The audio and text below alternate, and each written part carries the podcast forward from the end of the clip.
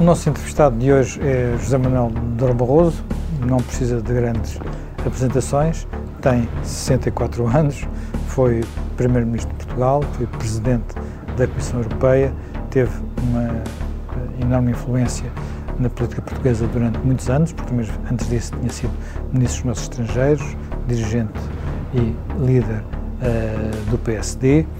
Na, depois de sair da Comissão Europeia, continua a ser uma figura que presente nos assuntos internacionais, porque não deixa de emitir as suas opiniões e é isso mesmo que nós o temos aqui hoje, sob escuta, para nos falar um pouco da Europa e do mundo.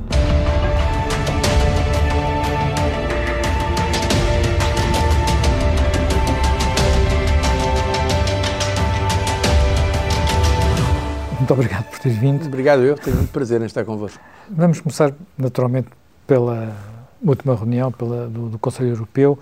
A Europa mudou de natureza depois desta reunião do Conselho Europeu?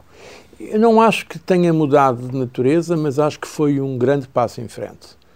Eh, eu continuo a ver a União Europeia como um processo incremental, por aproximações sucessivas.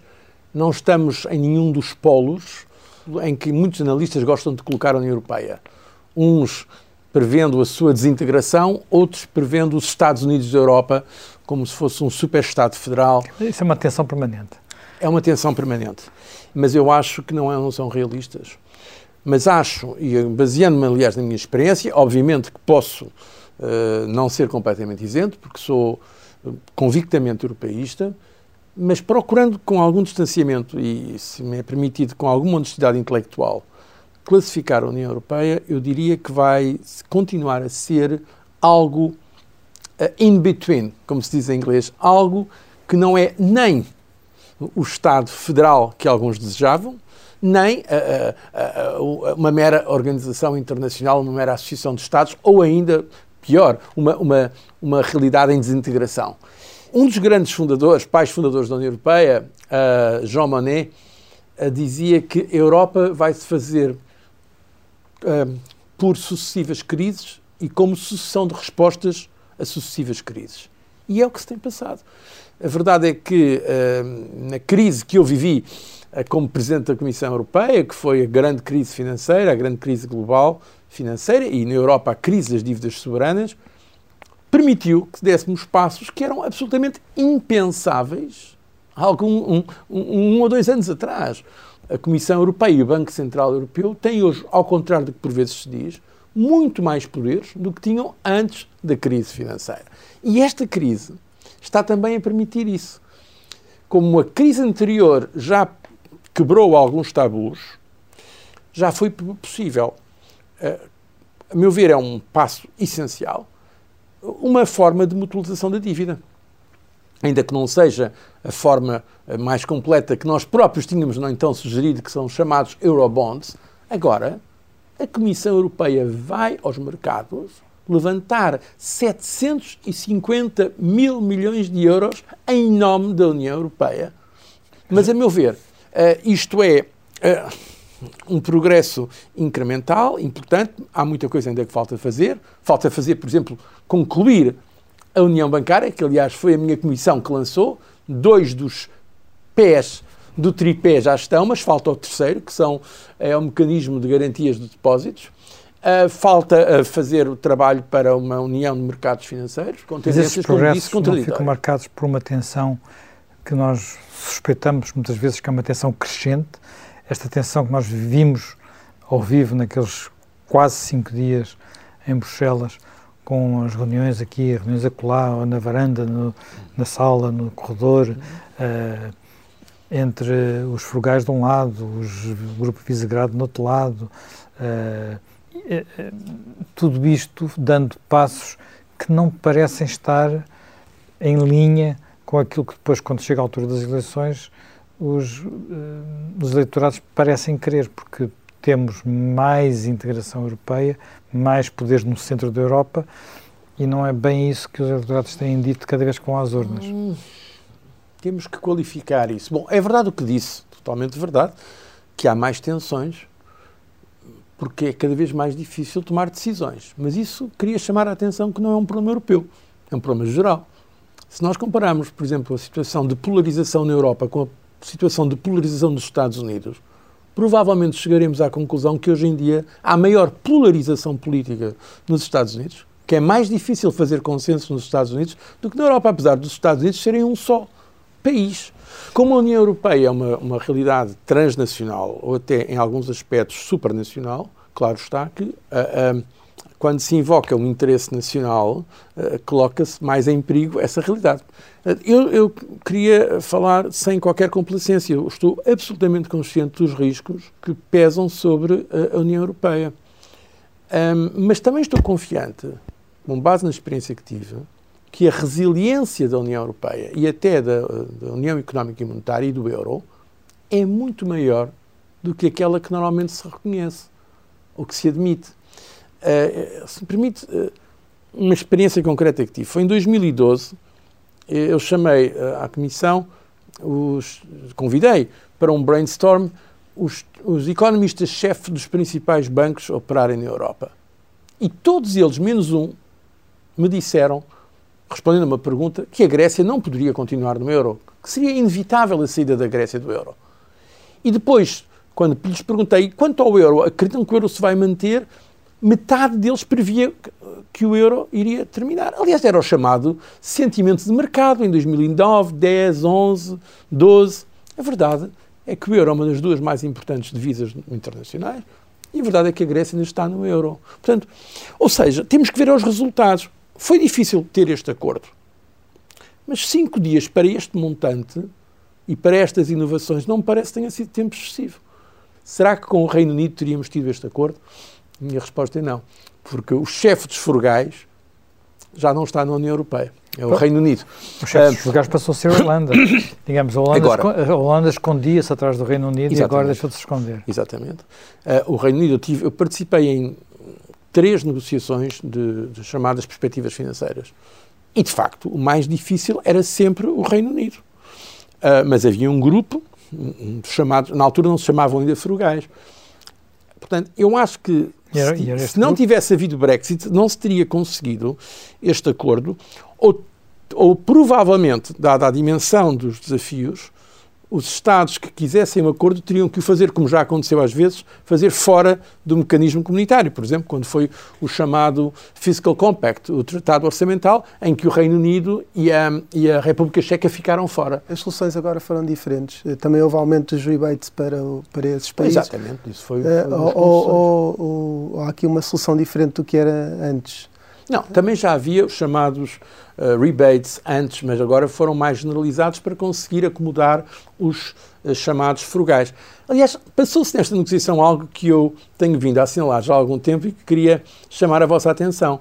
Eu tenho dito, e até escrito, que muitas vezes na União Europeia, quando há um problema, a melhor forma de o resolver é alargá-lo.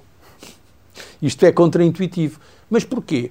Porque quando se alarga um problema, consegue-se um maior número de interessados na sua resolução e consegue-se fazer negociação entre os diversos grupos interessados no, eh, em aspectos diferentes. É os chamados trade-offs. Por exemplo, aqui o que é que se passava? A União Europeia tinha dois problemas essenciais. Tinha o problema das novas perspectivas financeiras, sobretudo com o Reino Unido saindo 15% do orçamento uh, uh, das receitas não entraria. Com, as, com, com, caixas de negociação com valores muito abaixo. Muito abaixo, exatamente.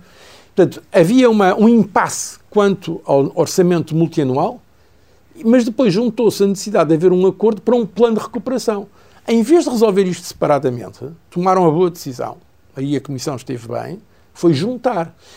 Porque assim, havia diferentes grupos que já tinham interesses diferenciados, mas que viram na solução de conjunto uma, um compromisso. Porque os, os novos Estados-membros, da maior parte dos países da Europa Central e de Leste, não eram nada a favor do Fundo de Recuperação, porque eles não foram dos mais atingidos pela, pela hum, crise da pandemia, nomeadamente mais atingidos foram a Itália e a Espanha em termos económicos. Por outro lado, uh, os outros países uh, aqui compreenderam que, que, que, não havia futuro para a União Europeia se a Itália. A Itália é uma das maiores economias do mundo, é preciso não esquecer isto. Não? Aqui há alguns meses, a maior parte dos analistas internacionais de mercados estavam a prever, ou pelo menos a pôr como uma hipótese razoável, a chamada uh, saída do euro da Itália. Ah, isso, para já, pelo menos, está afastado, graças às medidas anunciadas e tomadas, não apenas do ponto de vista uh, do Banco Central Europeu, que ano, quando foi da crise financeira demorou quatro anos a, a tomar uma decisão uh, de fundo, agora demorou menos de quatro semanas. Portanto, a meu ver, mais uma vez, a União Europeia, como eu costumo dizer às vezes, citando, parafraseando Mark Twain, a, a notícias da morte da, da, União Europeia são um pouco exageradas. Não? Uh, o que não quer dizer que devamos evitar, que, que, deve, que devemos cair agora na complacência e dizer que está tudo bem, porque não está. E há riscos, nomeadamente dos nossos países, riscos por causa das ameaças populistas. Mas antes de chegarmos aí, há uma questão que, que para todos os efeitos se coloca, que é saber, havia exigências feitas pela, pelos chamados frugais, relativamente uh, a pedirem reformas aos países do Sul, que aqui nos países do Sul muitos desses pedidos foram mal recebidos, mas a questão que, se, que, que honestamente se deve colocar é eles têm razão para, para fazer as exigências ou não? Ah, eu acho que sim, acho que faz sentido, porque aliás é um princípio que está no Tratado de Lisboa. A política económica de cada país é do interesse comum da União Europeia, pelo menos na zona euro. Portanto, ou se aceita isto, não se aceita, mas é o que está no tratado. E todos os governos e todos os países aceitaram. A, a política económica de cada país não é hoje, nos termos europeus, só uma matéria do interesse ou da responsabilidade do país. Se não quiserem, não estejam na União Europeia, mas estando na União Europeia, têm de aceitar este princípio que está, repito, consagrado juridicamente com caráter vinculativo. Quando falamos da política económica de um país, podemos estar a falar, por exemplo, de questões como uh, a abertura do seu mercado de trabalho. Por exemplo. Comuns. Então, quando vimos, quando foi a chamada crise da zona euro, que eu não gosto muito da designação, porque na realidade a crise não foi criada pelo euro, nem foi circunscrita ao euro, mas a verdade é que pôs desafios particulares ao euro, a verdade é que viu-se que toda a zona euro tremeu por causa de problemas que foram localizados inicialmente em alguns países que tinham uma, uma dívida, um rácio da dívida em relação ao produto interno bruto muito elevado. Ou seja, eh, há aqui um interesse comum. Eh, mas também queria lembrar uma coisa. Esta uh, proposta de ligar, digamos, as reformas aos financiamentos não é nova. Já tinha existido, precisamente no tempo em que eu estava na Comissão, em inglês dizia-se na altura contractual arrangements, portanto, uns arranjos contratuais que basicamente eram para a zona euro e basicamente se traduziam nisto. Nós apoiamos financeiramente aqueles que forem mais longe nas reformas. Mas na altura isto não, não foi aceito. Porquê? Porque houve uma santa aliança, cá está, entre os países da coesão e os países que agora chamamos frugais. Os da coesão não queriam que o dinheiro fosse desviado da coesão, não queriam sequer ouvir falar nisto, mas a Holanda e os habituais falcões contra a despesa também não queriam. Mas na altura a senhora Merkel estava disponível para avançar para isto e a Comissão também. Portanto, e hoje isto foi possível agora. Além de também eu a pensar que a, a senhora Merkel, que está, está muito empenhada em deixar um legado europeu importante. Esse aspecto é um aspecto importante. Trabalhou com a senhora Merkel, enfim, não sei, uma quantidade de anos enorme, porque já trabalhou com ela como Primeiro-Ministro, trabalhou com ela como Presidente da Comissão. Mesmo antes dela ser chanceler. Mesmo antes dela. Ela, ela era líder da oposição. Esta senhora Merkel, que agora é alguém que, independentemente do legado que está a deixar para a história, é alguém que não está a pensar nas próximas eleições na Alemanha. E, portanto, isto que ela está a fazer era algo que um líder alemão faria se estivesse a pensar nas próximas eleições na Alemanha? Não, eu, eu, quer dizer, já, mais uma vez, uma declaração de interesse. Eu, eu sou amigo político de, Angela Merkel, tenho imensa consideração por ela, aliás, tenho mantido contacto com ela, eh, já depois de sair da Comissão. E, como disse há pouco, conheci ainda antes de ela ser presidente, eh, ser chanceler da Alemanha. Ela foi das pessoas que mais me encorajou a ir para a Comissão Europeia, porque na altura o PPE queria uh, que fosse alguém dos seus e ela, na altura, ainda era chanceler da Alemanha, o Sr. Schröder, Gerhard Schröder, e ela telefonou-me pelo menos duas vezes, uh, encontrámos numa reunião também em Bruxelas, a encorajar-me a aceitar o desafio de ser Presidente da Comissão Europeia. Bom, eu posso estar um bocadinho enviesado, mas eu acho que é uma, é, é, é uma grande sorte para a Europa ter neste momento Angela Merkel onde está porque é sem dúvida eh, o líder mais respeitado e com mais experiência uh, da União Europeia, não há a menor dúvida. E a saída dela é uma ameaça? É, Quando eu acho que não, quer dizer, eu acho que a Alemanha, acho que vai ser sempre difícil, é sempre difícil suceder a líderes muito marcantes. Dito isto, eu acho que a Alemanha está solidamente ancorada na União Europeia. Mas não vai ser fácil, não vai ser fácil suceder a Angela Merkel. Há um problema que se coloca em relação a todo este, este dinheiro que aí vem, que é no fundo quem vai pagar. Se não forem os impostos europeus, se os impostos europeus não chegarem, vão ter que ser os Estados. Uh, pode colocar-se um problema, porque vai haver transferências, vai haver realmente uma espécie de união de transferências. Exatamente. Não, aliás, eu acho que não estamos ainda na chamada União de Transferências, ou Fiscal Union, mas este passo com uh, transferências diretas tão importantes, não é? São 390 mil milhões enquanto de, de euros, enquanto que os empréstimos são 360, uh, eh, este passo é de facto nesse sentido. Agora, como, como disse na sua pergunta, ou como assume na sua pergunta, a questão é esta: como é que vai ser financiado? Pode ser por recursos próprios, mas o único recurso próprio que agora foi aprovado foi uma taxa sobre o plástico não reciclado, não reciclável, mas já foi dada como expectativa a obtenção de recursos próprios noutras matérias. Das gigantes digitais? Não, é uma taxa digital, mas também uma taxa uh, de carbono, mas também uh, uma, uma reformulação do chamado ETS, que é o mecanismo de, de direitos de carbono, Emissions Trading Scheme, em inglês, ETS, e até, mas isso vai ficar mais para as calendas gregas, tenho quase a certeza, uma Financial Transaction Tax, uma taxa das transações financeiras, que na altura eu próprio uh, sugeri, mas que uh, não haverá, parece-me, consenso. Se os Estados não aceitarem estes recursos próprios, então terão de ser eles a aumentar a sua contribuição. Embora algumas destas propostas sejam difíceis. Por exemplo, a taxa carbono dependerá, a meu ver, vou ser muito direto, das eleições norte-americanas. Porque eu não vejo como é que a União Europeia consegue aplicar uma taxa carbono eh, em relação a produtos que venham dos Estados Unidos, se não houver um acordo também para os Estados Unidos se integrarem no sistema global. É, passando um bocadinho para outro tema, eh, o Fundo de Recuperação, como costumamos dizer, a expressão uma vez foi sua em relação ao, ao, ao quadro comunitário 1420, vinha, vinha aí uma pipa de massa de Portugal. Agora vem uma pipa de massa vezes dois. Nós, eh, em relação a esta pipa de massa que veio, talvez não, não tenhamos dado por ela como, ou não a tivemos utilizado toda. Acha que aquilo que, o que é que nós precisamos de fazer para que este fundo de recuperação funcione devidamente no nosso país?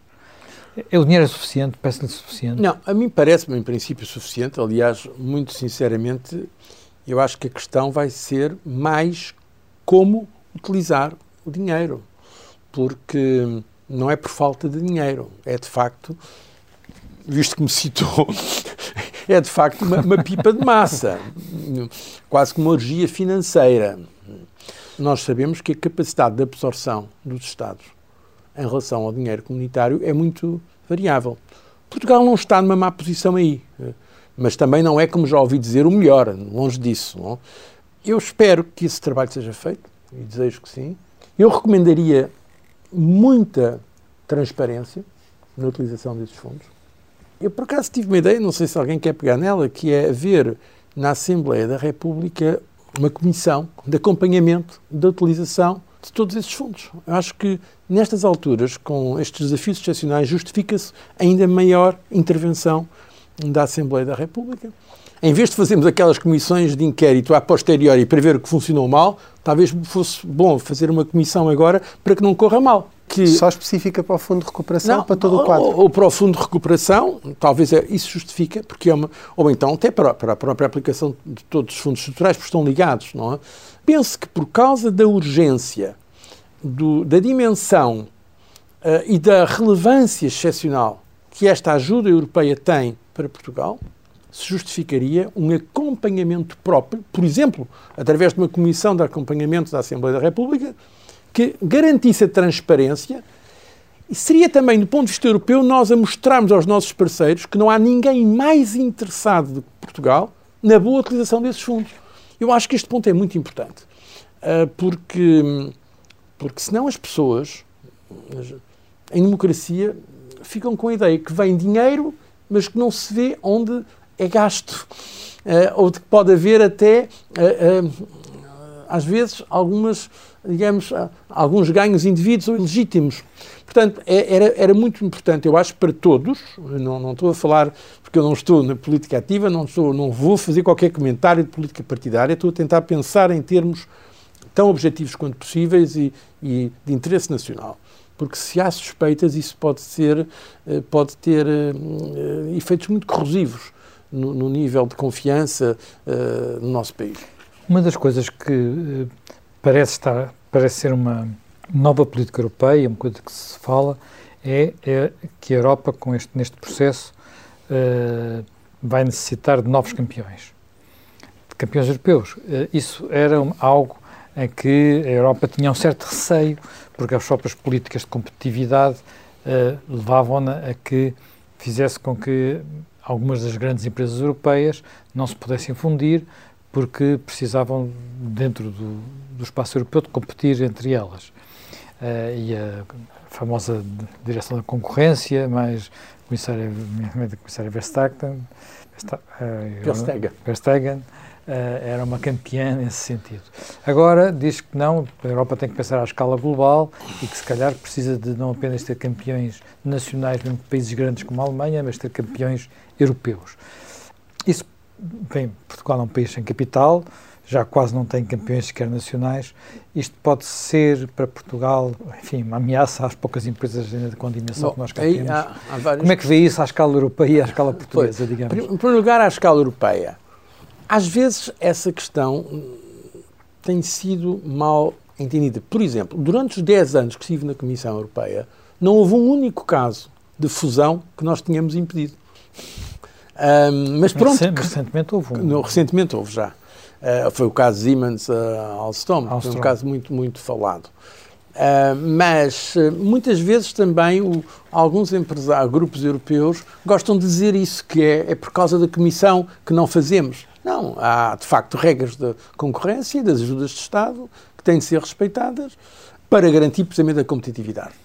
Uh, mas é verdade o que disse uh, o José Manuel Fernandes, que neste momento a Europa está uh, a pensar muito mais politicamente. Aliás, se repararmos, a União Europeia, por assim dizer, está a perder a sua inocência, com o que, com que me congratulo, porque recordo-me bem que, por exemplo, quando a minha comissão abriu processos de antidumping com a China por causa dos painéis solares ou por causa do calçado, uh, fomos criticados, por exemplo, pelo Sr. Cameron e pelo governo inglês, mas também por outros governos, por sermos protecionistas, quando estávamos, na realidade, a defender apenas o interesse europeu de acordo com as regras europeias.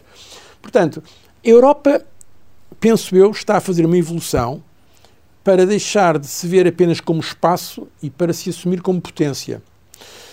E é por isso que, cada vez mais, as questões económicas, nomeadamente do comércio e do investimento, mas também da regulação, desde a regulação da, da concorrência até à regulação, por exemplo, da, dos dados pessoais, da gestão de dados, tudo isto vai ser cada vez mais visto em termos políticos.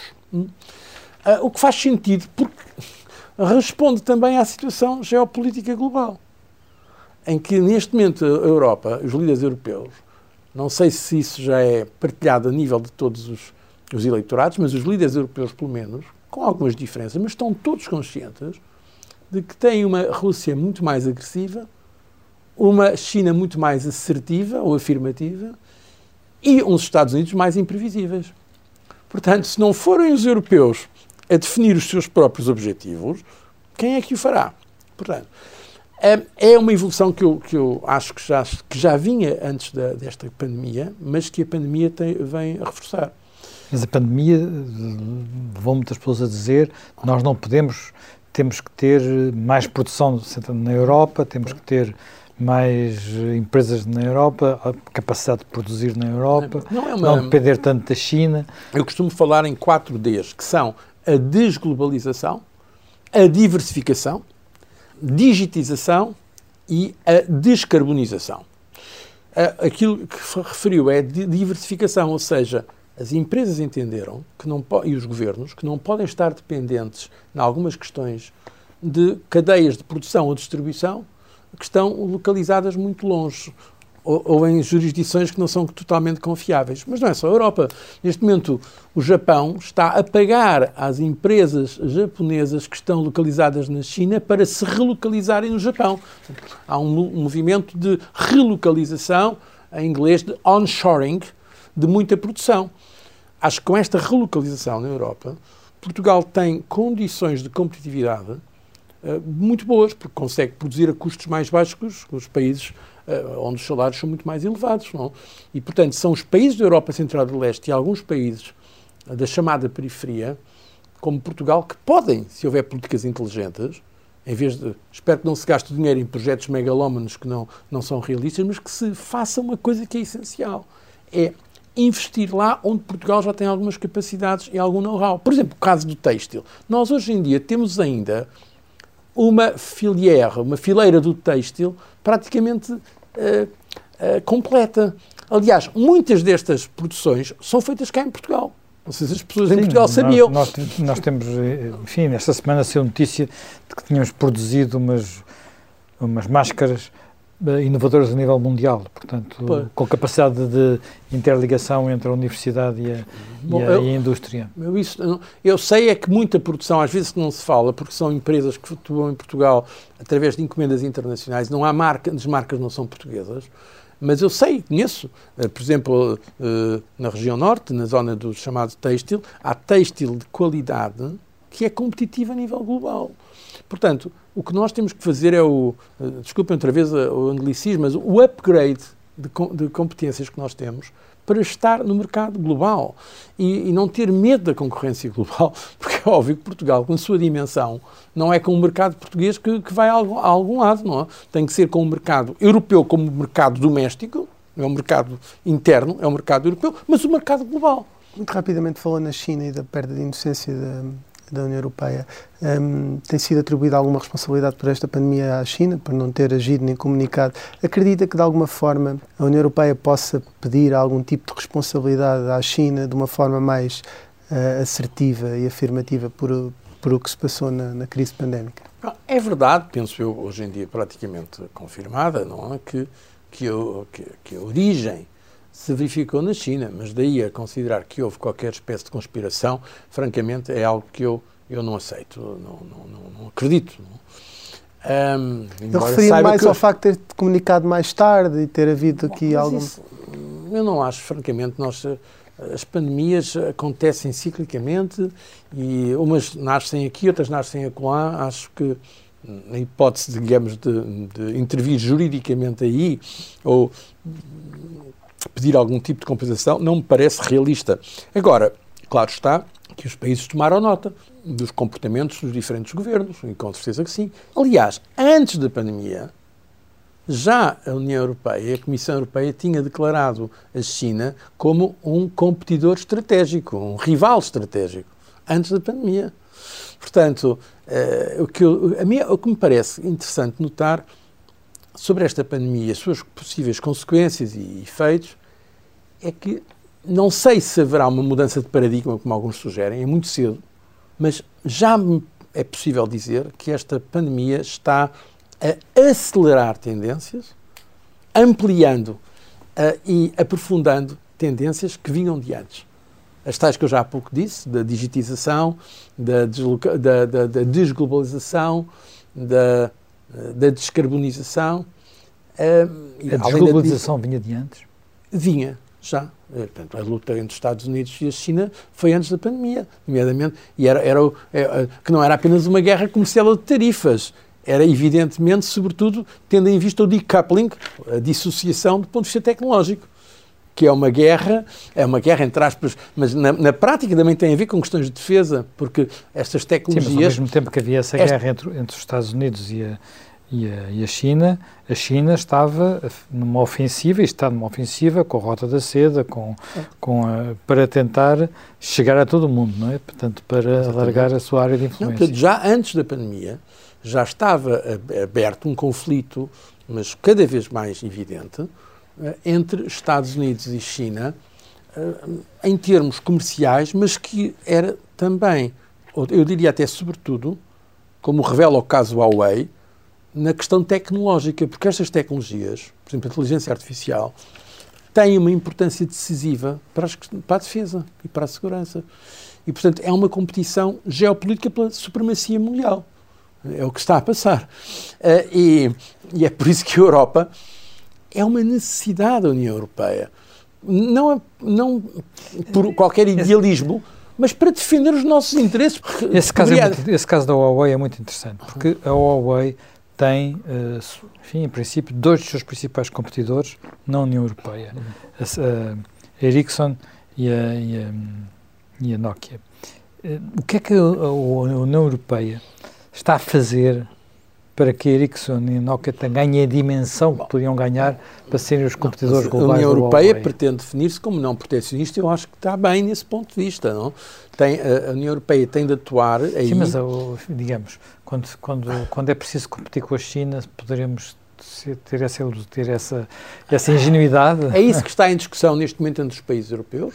Nós passámos, a situação curiosa foi que a Inglaterra, que era o grande campeão da abertura à China, a chamada Idade do Ouro, foi dita pelo Primeiro-Ministro David Cameron, que cria um acordo de livre comércio com a China e que criticou a Comissão Europeia por a Comissão Europeia não estar nessa linha, quando nós dissemos não, é muito cedo para qualquer livre, acordo de livre comércio, vamos então negociar, e está ainda a ser negociado, ainda não, isso começou no meu tempo também, mas não foi ainda concluído, um acordo de investimento com a China.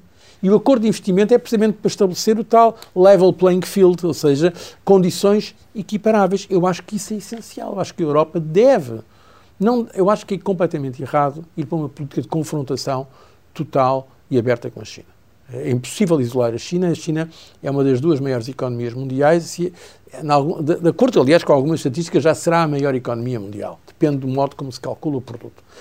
Um, em relação à China, há que perceber isto temos regimes políticos diferentes, mas temos de ter a inteligência e a sofisticação de isolar, encapsular os problemas sérios e nesses tomar posições de princípio, mas não permitir que agora uh, a ordem internacional se transforme numa total desordem. Porque há bens públicos globais para os quais é necessária a participação da China, dos Estados Unidos, da Europa e dos principais atores. Não, não, não é, sem a China não se consegue resolver o problema das alterações climáticas. A China já é hoje em dia uh, o maior uh, produtor de emissões uh, de gases de efeito de estufa. Não? Não é, é, impossível resolver o problema. Mesmo que a Europa consiga a neutralidade carbónica, que está agora como objetivo para 2050, mesmo que conseguisse amanhã, isso não resolvia nada. Mas também para, para a paz, que é o maior bem público global que pode haver, para a estabilidade financeira, eh, para a luta contra o terrorismo, até para alguns conflitos Uh, chamados conflitos regionais, desde o Irão à, à, Coreia do Norte. É necessário manter o diálogo com a China. E, ao mesmo tempo, quando há uh, diferenças, dizê-las claramente uh, e com firmeza. É assim também que os nossos parceiros ou rivais, depende, nos respeitam. Há, há uma, uma, coisa que vai acontecer, uma coisa, um evento que vai acontecer em breve, que é a presidência portuguesa da União Europeia. Um, na altura, na última, em 2007, houve o célebre Porreiro Pai e hum. fechou o Tratado de Lisboa. Desta vez, um, esta presidência portuguesa da UE está votada a uma maior irrelevância, por assim dizer. A bandeira até agora conhecida, que o Governo quer pegar, acreditando que a questão da, do Fundo de Recuperação será só uma questão de execução e de, e de finalizar e que o Brexit também já estará resolvido durante a presidência alemã. Um, neste caso, a bandeira que é, que é conhecida é as migrações. Um, isto parece ser um bom ponto ou está votada à irrelevância esta não, presidência? Repare, eu acho que não devemos ver as presidências uh, como uma espécie de concurso de beleza, não é? é eu sei que às vezes é bom para o, para o ego dos países, nomeadamente aqueles que procuram digamos, um, nesse período, ganhar uma imagem uh, melhor que aquela que, aquela que a si próprios se atribuem em tempos normais.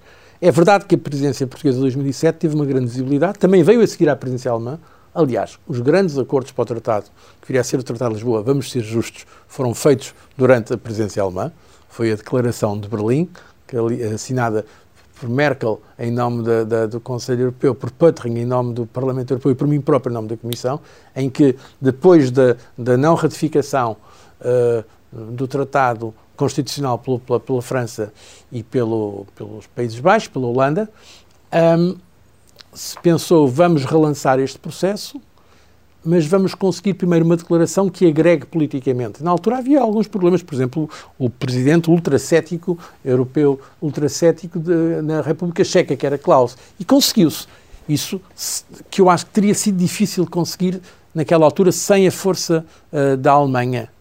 Mas depois, nós tivemos, para além disso, presença portuguesa, com a qual eu colaborei muito como Presidente da Comissão, eh, tivemos também o lançamento, por exemplo, da, da, da enfim, a própria assinatura do Tratado de Lisboa aqui e outras iniciativas muito importantes. A Cimeira é a África ser na presidência alemã e não ser nesta portuguesa? Pois. É um erro? Uh... Não, era, era, o normal que estava previsto, não é? Portugal, tanto quanto sei, gostaria de a ter feito, mas era o normal no calendário. Eu acho que Portugal não tem que se preocupar se vai ter, digamos, assuntos passa a expressão, muito sexys. O que tem é de fazer bem o seu trabalho, com competência. Eu acho que nós temos uma diplomacia competente.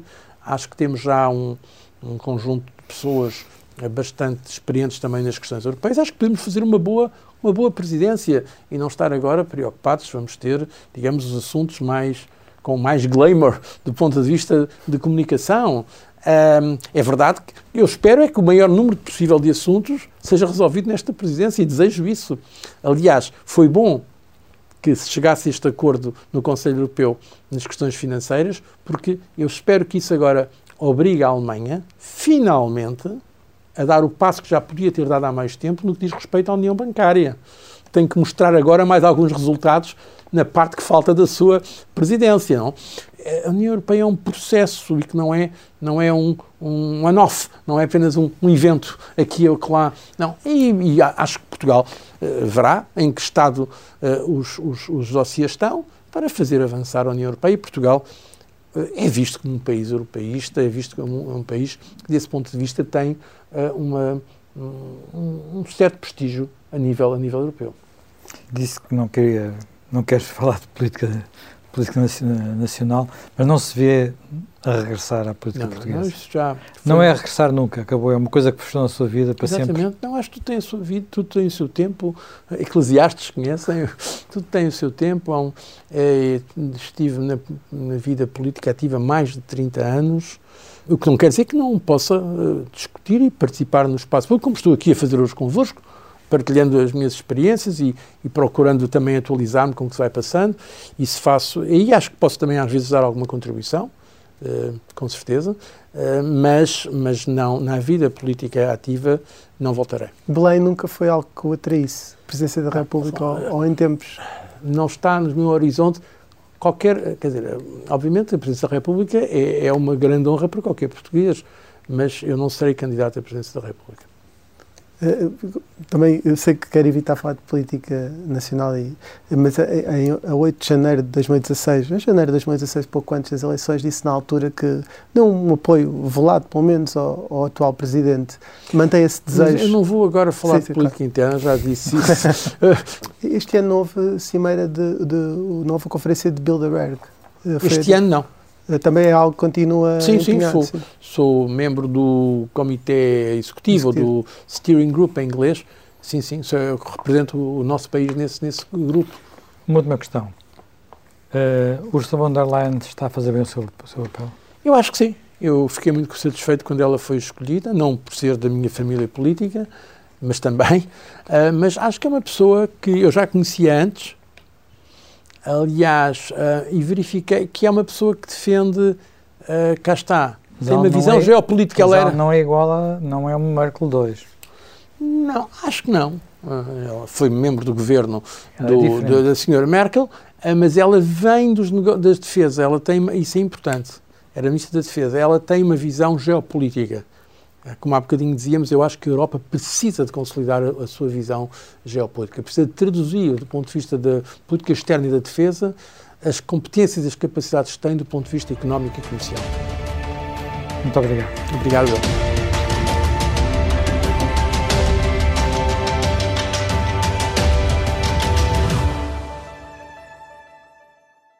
Obrigada por ter ouvido este podcast. Se gostou, pode subscrevê-lo, pode partilhá-lo e também pode ouvir a Rádio Observador online em 98.7 em Lisboa e em 98.4 no Porto.